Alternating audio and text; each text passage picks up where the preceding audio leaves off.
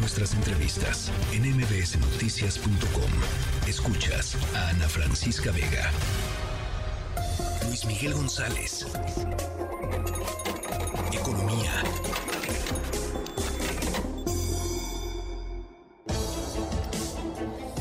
de la tarde con 50 minutos. Luis Miguel González, eh, Grupo México y todo el tema del derrame, aquel derrame tremendo en el 2014 en el río, en el río Sonora con un daño ecológico brutal para, para la región, Luis Miguel.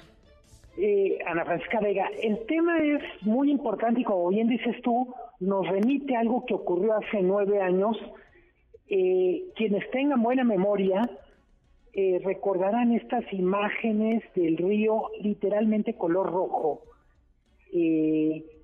fue muy dramático y el tema vuelve a ser importante, vuelve a ser noticioso porque el gobierno mexicano a través de Marnar presenta una demanda contra Grupo México. Yo diría, la pregunta de fondo sobre la cual parte la demanda es si la remediación fue completa, si fue lo que se necesitaba que fuera, y a partir de la respuesta a eso, tenemos literalmente muchas preguntas. La primera es, si no fue completa la remediación, ¿por qué el gobierno anterior, en este caso el de Peña Nieto, le otorgó de facto una especie de certificado a la empresa de que ya había concluido su trabajo. Y del otro lado, que creo que es lo más relevante para la gente de Sonora y para todos los de México, es si, si la remediación está pendiente, cómo se va a concluir, cómo tendremos la certeza de que ahora sí se hizo y sobre todo cómo podemos evitar que esto vuelva a pasar. Esta vez es Grupo México el que está en el banquillo, pero eh, México es un país con muchos temas de contaminación en donde también hay impunidad. Hablamos de impunidad de homicidio, de secuestro, de tráfico de drogas, pero también los delitos ambientales sí, claro. la sensación de que no pasa casi nada. Sí, sí, sí, totalmente, totalmente. Y más cuando... y, le perdón, 12.500 millones hoy en valor de acciones.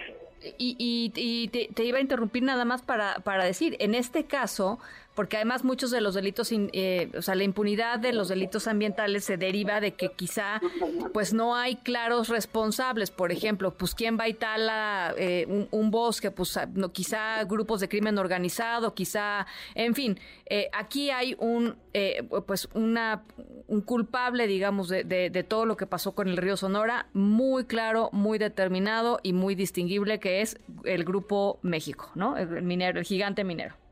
Totalmente.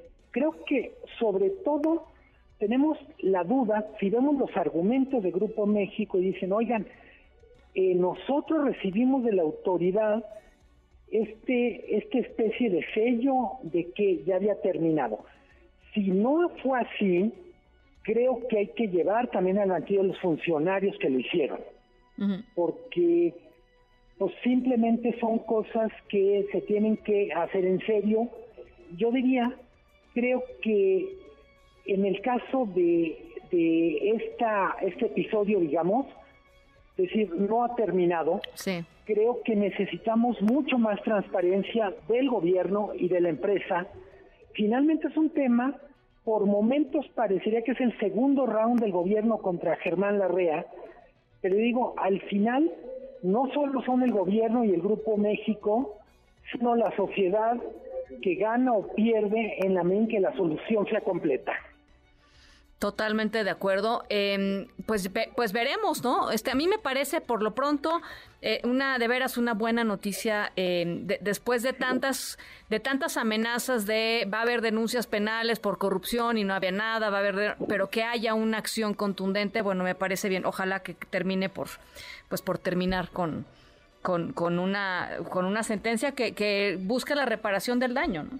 Sí, que sea pegado a derecho y sobre todo que la sociedad sea la que gane. Así es. No es un juego de vencidas entre poderosos, sino un tema súper sensible socialmente. Así es, así es.